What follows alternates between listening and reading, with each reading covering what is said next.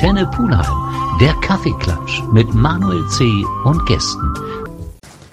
So, es ist mal wieder soweit. Die Eishockeysaison hat begonnen und vor mir habe ich wieder zwei Cracks.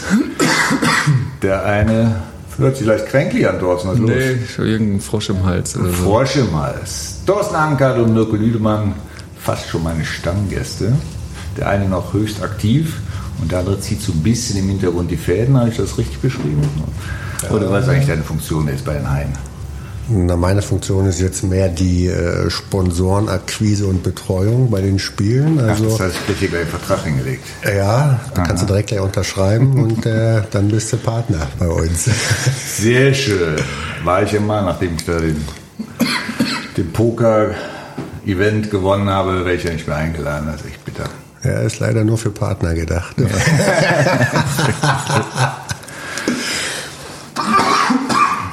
Thorsten, dich hast du DEG verschlagen. Genau.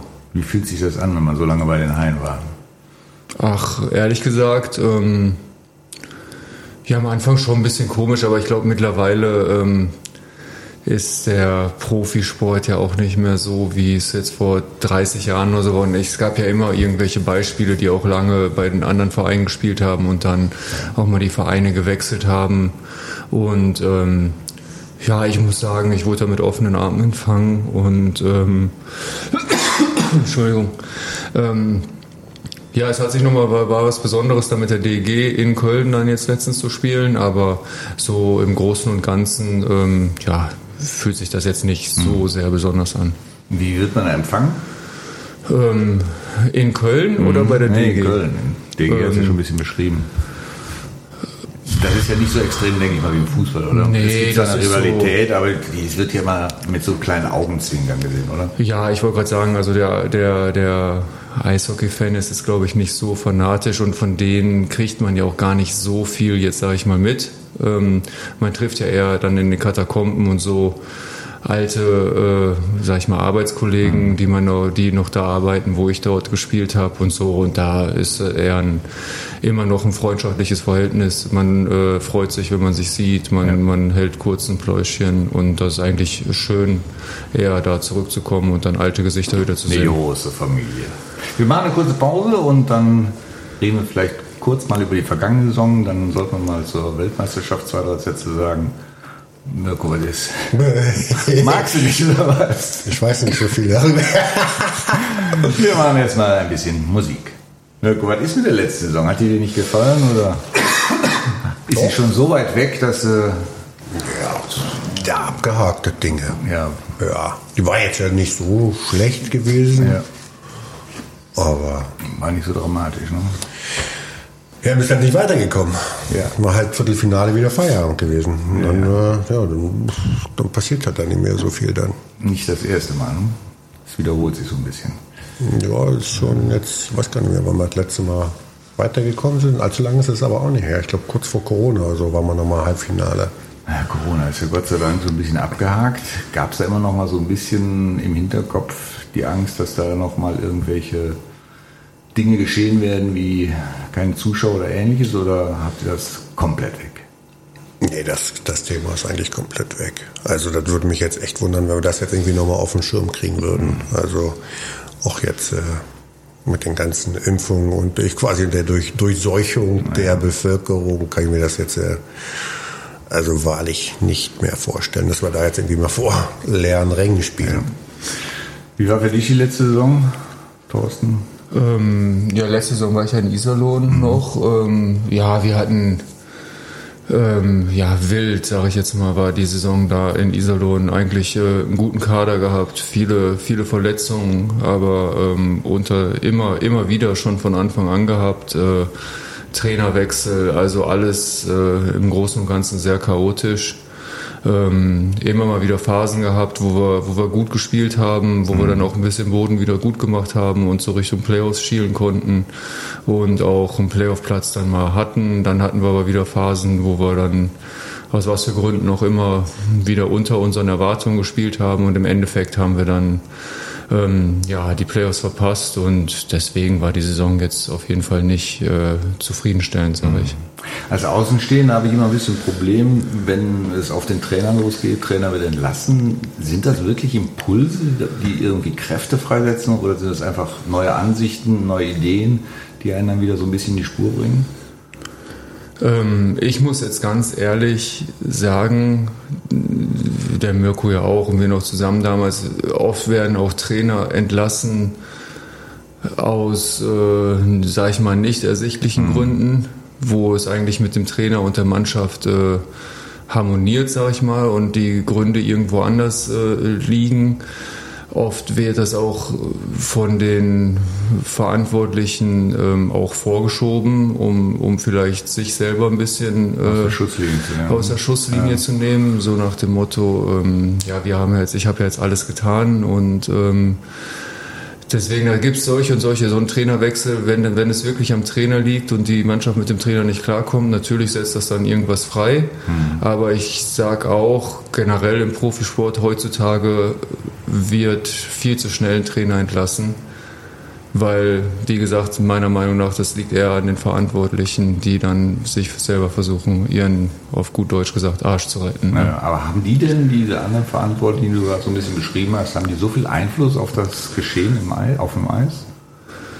Ähm, ja, ich kann jetzt nur vom Eishockey sprechen. Eishockey hm. ist ja eher so eine, eine Sportart, die von irgendwelchen Gönnern, sage ich jetzt mal, finanziert wird. Also du hast eigentlich in jedem Verein eine große, große starke Person, die den, äh, die den Großteil der Rechnungen bezahlt.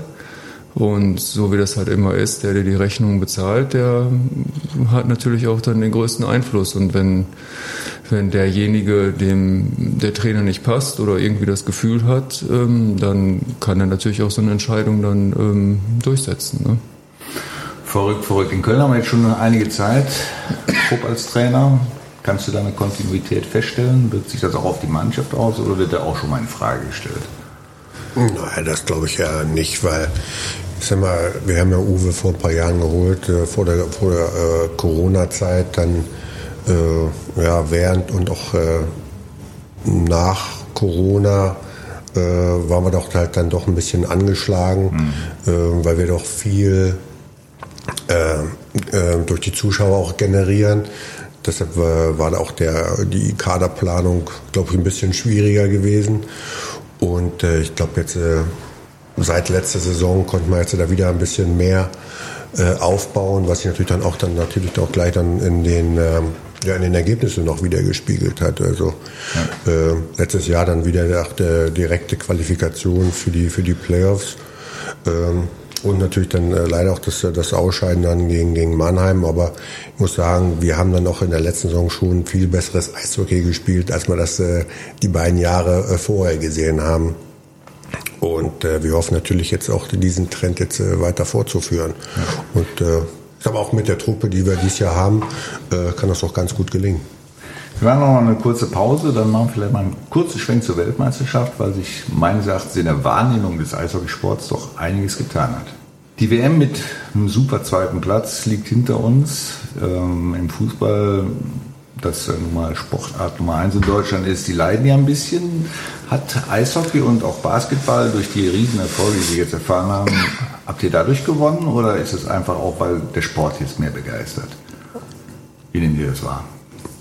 Also ich glaube jetzt für unsere Wenigkeit äh, hat das schon einen gewissen Einfluss gehabt, äh, mit der Silbermedaille dann nach Hause mhm. zu kommen, weil wir merken das ja jetzt hier bei uns in Köln, dass, äh, dass wir jetzt äh, in der Anfangszeit jetzt äh, volle Stadien haben. Also wir haben jetzt jedes Spiel ist äh, immer über 16.000 äh, Zuschauer und äh, da merkt man halt doch schon ein bisschen die Begeisterung, die, äh, ja, die wahrscheinlich wir und auch äh, die Nationalmannschaft da ein bisschen äh, entfachen konnte. Weil ansonsten wär, wären solche Zuschauerzahlen jetzt, glaube ich, ja, nicht denkbar. Nicht denkbar. Ist schon so eine kleine Begeisterung ausgebrochen, wenn ich an das erste Wochenende denke.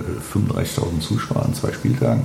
Ja, also selbst für uns war das äh, eine, eine, eine, große Überraschung gewesen. Jetzt aber auch dann jetzt mit den Spielen jetzt danach, mit dem, gut, das Spiel gegen Düsseldorf ist natürlich nur ein kleiner Selbstläufer, aber jetzt auch jetzt äh, das Spiel gegen Mannheim über 17.000, dann äh, morgen oder jetzt am, am Mittwoch, nee, warte mal, Dienstag jetzt äh, das Spiel gegen Augsburg, was ja jetzt, äh, sag mal, äh, sportlich Augsburg jetzt mhm. erstmal nicht so relevant ist, aber trotzdem äh, sind wir da auch wieder knapp an den 17.000 Zuschauern dran. Also äh, ja, also Unfassbar. wir können nicht, dass ihr mit dem FC irgendwann mal ein Stadion tauschen müsst.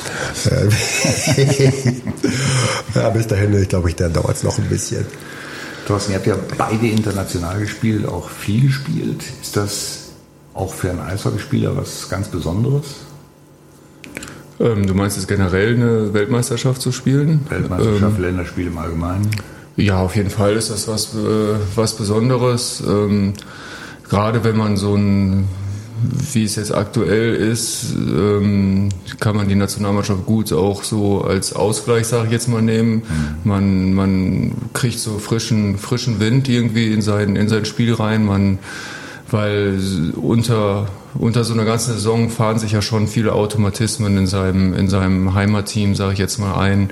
Man geht jeden Tag, man hat jeden Tag dieselben Abläufe und so. Das kann, das kann auch mal irgendwann, jetzt sage ich nicht öde werden oder so, aber das ist dann schon, irgendwann ist es halt nichts mehr Besonderes ja, ja. oder sowas. Und wenn man dann zur Nationalmannschaft fährt, das ist dann schon ähm, alles irgendwo neu, neue Abläufe, neue Gesichter. Ähm, ja, man ist natürlich auch stolz, dann sein Land zu vertreten. Und ähm, ja, wenn die Ergebnisse dann, äh, dann auch noch stimmen, dann macht es umso mehr Spaß. Würdest du gerne nochmal, Mirko? Aufs Eis? Nein. In meinem Alter nicht mehr. Wenn man, wenn man so viele Spiele abgerissen hat, wie ihr das getan habt, was sagt denn der Körper dazu, wenn man endlich mal zur Ruhe kommt? Also meiner fühlt sich noch ganz gut. Also ich bin da relativ happy, dass, es, ja. äh, dass ich nicht so viele Einschläge hatte äh, in, der, in, meiner Laufbahn. Und deshalb äh, geht es dem Körper noch ganz gut, muss ich sagen. Ich habe gelesen, du hast über 700 Strafminuten gehabt bei Rhein. Hast du dir da immer die Pausen geholt, die du brauchtest? Wahrscheinlich. Aber ich wusste gar nicht, dass das so viele waren. Ich war ja, eigentlich doch ein sehr sehr fairer Spieler, hatte ich immer gedacht. Naja, wahrscheinlich haben die anderen die blöd hingestellt, da konnten sie nicht anders. Ja, da musste, musste der halt dann. Aber 700 ist ja auch nicht viel. Ja. Bei 1100 Spielen, 700 Strafminuten, dann machst du ja jedes zweieinhalb Spiel mal eine Zwei-Minuten-Strafe. Mit Thorsten. Versuch ich also, also war ich doch Oder er hat eine Statistik, die deutlich höher ist. Das kann natürlich auch sein. Nee, aber das ist ja echt nicht, äh, für die Anzahl der Spielen ist es ja keine hohe Strafminutenzahl. Ich weiß, die gucken mich nicht so an. Ich habe nie Eishockey also, gespielt. Also allzu viele Strafen waren es nicht, deshalb. Ich würde sagen, wir machen mal Musik und erklären das während der Musikpause. Nicht? 700? Nee, du musst ja 700 Strafminuten. Du kriegst ja bei einer Strafe, also bei einer Strafe kriegst du ja zwei Minuten. Also hast du 350 zwei Minuten Strafen gekriegt bei 1100 Spielen. Das heißt. Nee, nee, nicht, nicht 707 Minuten, sondern 707 Strafen. Nee, das wird immer in Strafminuten, das musst du immer durch zwei teilen. Naja, siehst du, da geht es mich schon los. Da bist, du, da bist du bei 350 ja, muss ich und das nachlesen. durch Wenn das 1100. Stimmt, ich dir recht, aber ich glaube, es waren 707 Strafzeiten. Oh. Ja. Strafminuten. Nee, das wird einmal, da gibt keine Statistik. Also Straf. Weil du kriegst ja auch unter Umständen mal eine 10-Minuten-Strafe oder eine 5-Minuten-Strafe oder sowas. Das geht ja deswegen. Deswegen kann man ja, kann man da wird das immer nur in richtig Strafminuten. Okay. Also das ist ja gar nichts, das ist ja noch weniger. Das ist ja Nein, ich glaube, ich gucke das nach. Da kann nicht sein, dass er gerade mal Trolle Strafen. In jedem, dritten, in jedem dritten Spiel hast du mal eine Strafe gemacht. Ja, der jedes vierte Spiel. Ich weiß, ich war ein sehr fairer Spieler. ja, ja. Also ganz konnten wir es nicht klären, ob er jetzt 707 Mal vom Eis gestellt wurde oder insgesamt 707 Strafminuten hatte. Das werde ich auch noch recherchieren, das müssen wir unbedingt noch klarstellen. Er glaubt ja, dass er ein sehr fairer Spieler ist. Hält man solche Statistiken nach, Thorsten, oder kann es so eine Phase geben, wo man auf einmal immer wieder so eine Strafe kriegt, weil irgendwas im Ablauf nicht funktioniert oder man besonders aggressiv, äh, aggressiv aufs Eis geht? Also ich muss sagen, die, die Strafen das ist nicht so was, wo man ein Augenmerk irgendwo groß drauf legt. Ähm, ich sage aber mal, dass äh, ja, es gibt halt Spieler, da kommt es halt, äh, da kommt es halt öfter vor. Das weiß man natürlich auch und ähm, ja, das, da wird in der ein oder anderen Spielanalyse, wenn gerade mal eine doofe Strafe genommen worden ist mhm. und man da deswegen vielleicht auch ein äh, Gegentor kassiert hat oder so, dann wird er schon an, äh, angesprochen. Aber im Großen und Ganzen ist sich auch jeder bewusst, dass in so einem Spiel immer Strafen geben wird. Und solange die Strafen zu sag ich mal, halbwegs vernünftigen Zeiten und auch in halbwegs vernünftigen Spielsituationen dann passieren, ähm, dann wird da auch gar nicht so viel, viel drüber ja. geredet. Kann man das ein bisschen steuern oder passieren die einfach, weil es halt sehr schnell zur Sache geht? Mm, ja, ich sag mal, wenn man Zweikämpfe spielt und die Zweikämpfe hart sind und dann, dann kann, kann das auch einfach mal so passieren, ein hm. bisschen unglücklich und so. Aber es gibt auch, ich würde sagen, die meisten Strafen, die genommen werden, sind eigentlich vermeidbar. Hm. Aber ist auch der Schnelligkeit des Sports so ein bisschen geschuldet, oder? Ja, natürlich, aber es geht ja viel um, wie man sich selber positioniert, seine Körperposition, was man mit dem Schläger macht und so. Und dafür ist man ja schon selbst verantwortlich. Und sage ich jetzt mal, wenn man seinen Schläger irgendwo in der, in der, mit, mit seinem Schläger in der mhm. Luft rumfuchtelt und dem Gegner ein Gesicht trifft, dann, ja, dann ist auch selber, selber schuld. Ne? Und diese ganzen Schlägerstrafen, Haken, Beinstellen und all solche Geschichten, da ist man eigentlich schon, äh, ja, sag ich mal, selber schuld. Ja. Wird dann entweder bewusst gemacht oder man hat sich doof angestellt. Genau. So einfach ist das.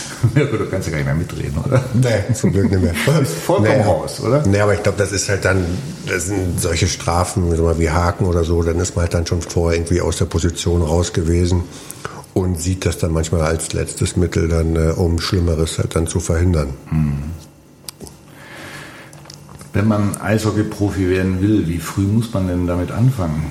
Oder gibt es einen Zeitpunkt, wir haben jetzt den einen oder anderen äh, Bundesligaspieler, der mit 18 auf einmal seine Berufung gefunden hat und tatsächlich auch gut gespielt hat. Ist sowas im Eishockey denkbar oder musst du da wirklich sehr, sehr früh anfangen? Hm, ja, aber muss schon sehr, sehr früh eigentlich anfangen, weil das ist ja immer noch die größte Problematik eigentlich in Deutschland. Man hat wenig Eisflächen. Mhm. Und jetzt das mal in, um auf Köln, jetzt sage ich mal, zu, zu münzen. Es gibt eine Eisfläche, da ähm, trainiert alle Mannschaften inklusive der Profis. Und dementsprechend kann man sich ja vorstellen, dass Eiszeiten äh, nur begrenzt verfügbar sind. Und ähm, ja, die Kölner Haie zum Beispiel haben sehr viele Anfragen auch und genauso wie in Düsseldorf. Da gibt es sehr viele Anfragen von Kindern, die spielen wollen. Die fangen halt alle sehr früh an.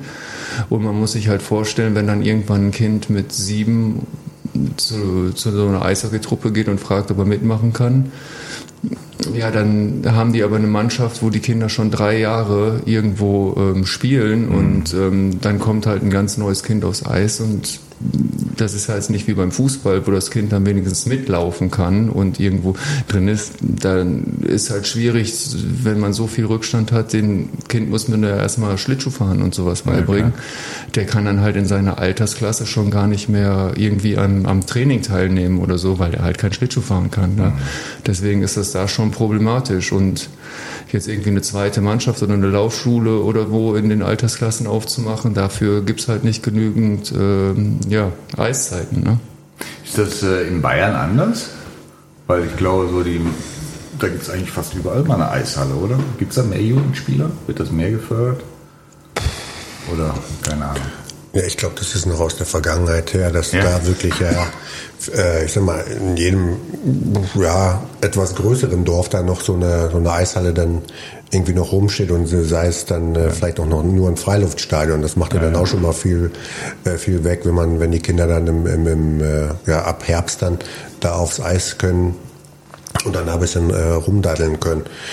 Und äh, ja, das ist halt immer der, große Unterschied dann halt dann, was äh, alles da, was weiter nördlich ist. Weil ja, da wird es dann wirklich dann schon schon äh, eng mit äh, Ja, der Winter gibt es ja auch nicht mehr wirklich her, dass du draußen spielen kannst. Ne? Ja, das, ist, das kommt auch noch mit dazu. Vor allem hier in unserem Breitengrad nicht mehr. Ja. Wie viele Jugendmannschaften habt ihr bei den Haien und ihr bei der DG?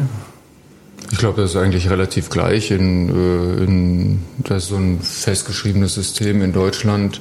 Ich glaube, es fängt bei den Bambinis an.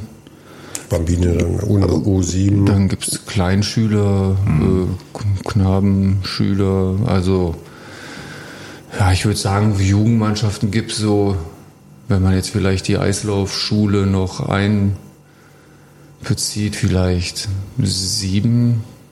Ja, sieben oder acht. Sieben oder dann acht. Dann wird es natürlich tatsächlich eng auf dem Eis, ne? wenn die alle mal spielen wollen, trainieren wollen, machen wollen. Ja, wir haben das jetzt ja gerade jetzt in den Ferien jetzt hier bei uns. Du siehst halt dann äh, schon bei dem, bei dem, ähm, bei dem Eisplan, wer dann alles dann äh, mhm. für, für eine Stunde, anderthalb Stunden aufs Eis geht. Und das sind halt alle Nachwuchsmannschaften, die jetzt in den Ferien da äh, aufs Eis gehen und da trainieren. Und äh, da ist halt auch der, dementsprechend dann auch voll. Da ist halt zwischendurch mal eine kurze Pause, aber ich glaube bis 18, 19 Uhr ist das äh, durchweg mit, äh, mit Nachwuchsmannschaften belegt.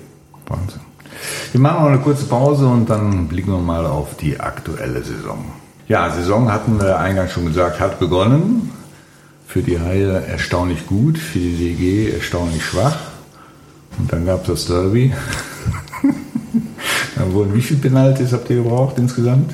Ich glaube insgesamt waren es 16, bis dann einer mal getroffen hat. Ja. Ist, ist das eine glückliche Entscheidung, wenn man aufs Penaltyschießen ausgeht oder sollte man da lieber weiter Verlängerung spielen, bis ein Tor fällt? Nee, dann lieber Penalty schießen, ja. weil da fällt dann schon doch zeitig ein Tor. Der Mirko und ich, wir haben ja mal eine Verlängerung gespielt. Da haben wir, glaube ich, drei Spiele hintereinander gespielt. Ja, das war dann, äh, aber es war halt so in den Playoff-Zeit noch, dann auch noch 5 gegen 5. Also da haben wir schon noch ein bisschen länger gespielt. So dieses 3 gegen 3, da wird dann schon eine äh, Entscheidung ähm, schneller schneller gefällt, aber äh, es kann aber da auch schon mal vorkommen, dass, äh, dass du da auch mal dann 10, 15 Minuten spielst, dann ohne Tor. Aber das haben wir zum Glück noch nie gesehen, weil dann halt nach fünf Minuten ja. ähm, dann Schluss ist und dann ins Penalty-Schießen geht. Aber jetzt auch das, ich sag mal, das Spiel jetzt gegen Düsseldorf, ja, wenn du da halt dann noch einen, einen starken Torhüter auf beiden Seiten hast, ja, da wird es natürlich dann irgendwann auch eng dann damit Tore schießen, selbst bei, bei drei gegen drei. Ist das so schwer, so ein Penalty im Netz einzubringen? Ja, ich glaube, die, äh, die Quote ist da eher für einen Torwart. Weil, ja, das kann man vorstellen. Ja, also und, äh, ja, und du hast natürlich dann auch dann sind wir nach, äh, nach dem äh, letzten Drittel und danach nach der Verlängerung äh, das schlechte Eis dann noch, also ist dann auch mit, äh, ja, mit, mit Scheibenhandling vor dem Tor wird es dann auch manchmal so ein bisschen. Mhm bisschen, äh, bisschen eng, weil ja, die dann auch dann sehr schnell auch mal verspringen kann. Deshalb habe ich jetzt ein paar äh, Penalty äh, Schießen mir mal angeschaut und so und die meisten haben dann doch dann irgendwann mal geschossen und äh, das war es dann drin. Aber es ist halt, ja, wird dann, wird dann schwierig, dann auf schlechtem Eis dann nochmal irgendeinen äh, besonderen Trick da auszupacken. Hat man da ein besonderes Gefühl, wenn man da anläuft oder ist es wie Spiel drauf los und gucken, was passiert? Ähm, ja, natürlich, der Puls steigt dann schon so ein bisschen. Da würde ich, glaube ich, lügen, wenn man, wenn man sagt, dass ja, man hat halt schon die Entscheidung vom Spiel irgendwo dann auf dem Schläger. Natürlich ist man sich äh, dessen bewusst. Ich glaube, das ist dasselbe wie beim Fußballer, der einen Elfmeter schießt. Dann natürlich ist es schon irgendwo was äh, äh, Besonderes, aber das ist jetzt auch nicht so, dass man äh, ja dann. Hemmt das dich so ein bisschen, wenn man weiß, dass die Quote eigentlich sehr gering ist, oder?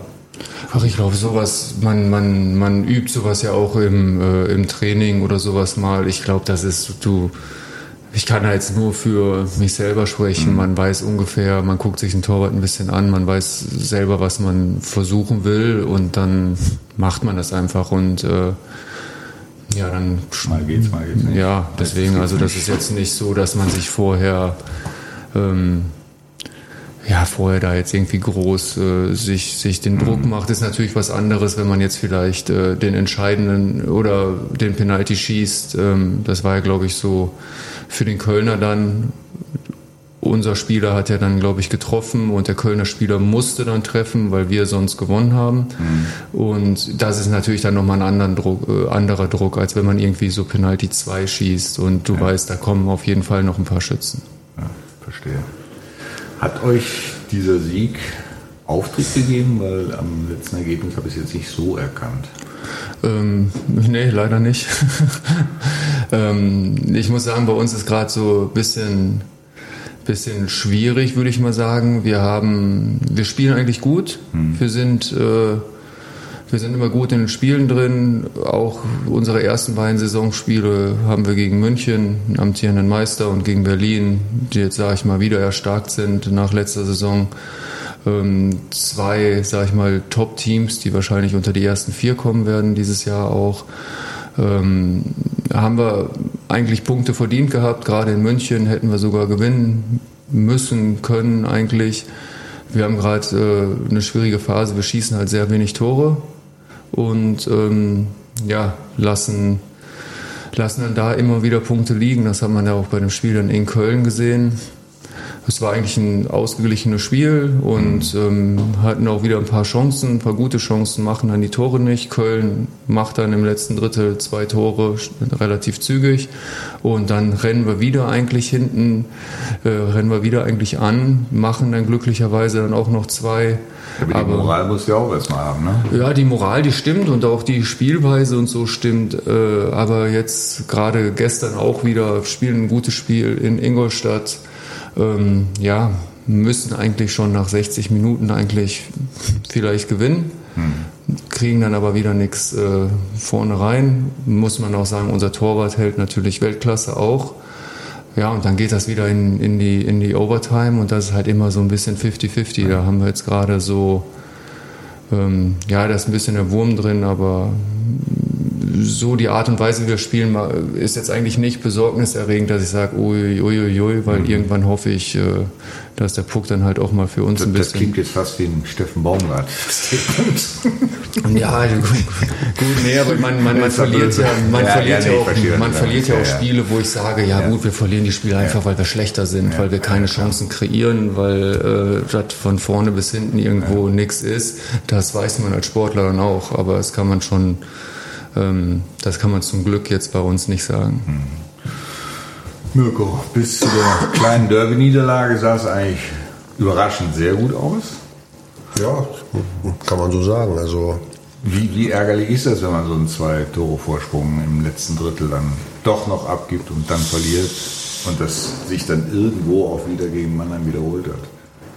Ja, aber ich sag mal, das, also gegen Düsseldorf, das war dann schon ein bisschen ärgerlich gewesen, weil man auch eigentlich, äh, ja, also von, von außen sah es halt doch aus, als wenn man das Spiel halt dann schon unter Kontrolle hatten nach dem 3-1.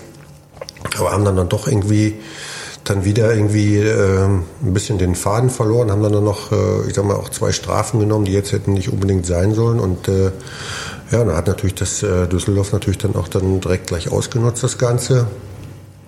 Ja, und äh, ja, ich sag mal, mit so einer Führung, ja, wenn du die dann noch mal verspielst und, und dann auch noch dann das Spiel noch mal richtig verlierst, ja, das ist dann immer schon sehr ärgerlich, das Ganze. Aber ich sag mal, du gehst ja dann auch direkt dann wieder in den nächsten beiden Tagen äh, oder direkt dann am Abend, ja, wird das Spiel dann wieder abgehakt und dann äh, ja, geht's dann schon wieder in die, in die, in die ja, in die nächste Woche. Dann haben wir ja dann auch dann gegen äh, dann gegen Iserlohn eigentlich auch ein gutes Spiel gemacht, was wir dann auch dann äh, gewonnen haben. Und das Spiel dann halt dann gegen Mannheim hat da eigentlich auch gezeigt, dass wir da äh, da auch hingehören, wo wir jetzt auch stehen. Beide Mannschaften haben, haben super Eishockey gespielt. Es war ein relativ enges Spiel. Und äh, ja, und dann entscheiden halt dann zum, zum Ende halt dann immer so eine, so eine Kleinigkeiten, kriegst du die Scheibe raus, mhm. äh, stehst du bei deinem Mann, hast du da äh, den unter Kontrolle oder nicht. Ähm, und äh, da, dadurch passieren dann noch äh, dann die Tore, aber gut. Es ist, wie es ist, auf jeden Fall eine spannende, offene Saison. Vielleicht zum Abschluss nochmal von euch jeweils, was, was erhofft ihr euch von der Saison? Welche Plätze werden da anvisiert? Ich nehme an, dass ihr beide auf jeden Fall in die Playoffs wollt. Ja, also das kann man schon bei uns so sagen. Wir wollen in die Playoffs und ähm, ich denke auch, dass wir, dass wir es schaffen werden und dass die Mannschaft gut genug dafür ist. Und ähm, wie gesagt, ob man jetzt äh, als Fünfter in die Playoffs mhm. kommt oder als Sechster, als Dritter, das äh, ist eigentlich relativ, relativ egal. Hm. Greifst du etwas höher ins Regal oder? Ja, ich glaube ein bisschen schon. Also ich glaube, mit der Mannschaft haben wir eigentlich das Ziel, äh, ich glaube unter die ersten vier zu kommen. Hm. Äh, Und ja, da vielleicht noch mal Heimrecht dann äh, im Viertelfinale zu haben und danach muss man noch mal da noch mal die erste Runde mal auch mal überstehen, um dann äh, vielleicht mal auch ein bisschen weiterzukommen. Aber ähm, ja, wir haben eine gute Mannschaft dieses Jahr ähm, und äh, ja. Riesenunterstützung. Ja, ich mal von den also Fans. Wenn das also, so weiter anhält, das ist ja unfassbar. Ja, das wäre natürlich ein super äh, Zuschauerschnitt. Ist das in Düsseldorf auch so? Ähm, wir haben jetzt zwei Heimspiele gehabt bis jetzt. Ja. Ich glaube, in dem ersten waren knapp 13 oder so. Die Halle ist auch kleiner, da passen, Ja, glaube ich, nur 14.000, 14,5 oder sowas rein. 14, ja, Wahnsinn, wie sich da so die Zahlen im Eishockey verändert Ähm, haben. Nee, aber die ersten beiden Heimspiele, ich kann jetzt beim zweiten Heimspiel, weiß ich jetzt gar nicht genau die Zuschauerzahl, aber es war auch äh, relativ voll, es waren auch über 10.000 auf jeden Fall. Also das auch jetzt die ersten beiden Spiele waren äh, sehr gut besucht. Sehr schön. An der Stelle danke, dass ihr bei mir wart. Thorsten, komm unverletzt durch die Saison. Ich Danke. werde das beobachten. Mirko, mit Abstand kann man das immer besser. Ich hoffe, dass ihr beide eure Saisonziele erreichen werdet und werden wir es auch vor Ort gerne mal ansehen. Danke, dass ihr da wart. Kein Danke Problem. auch. Immer gern.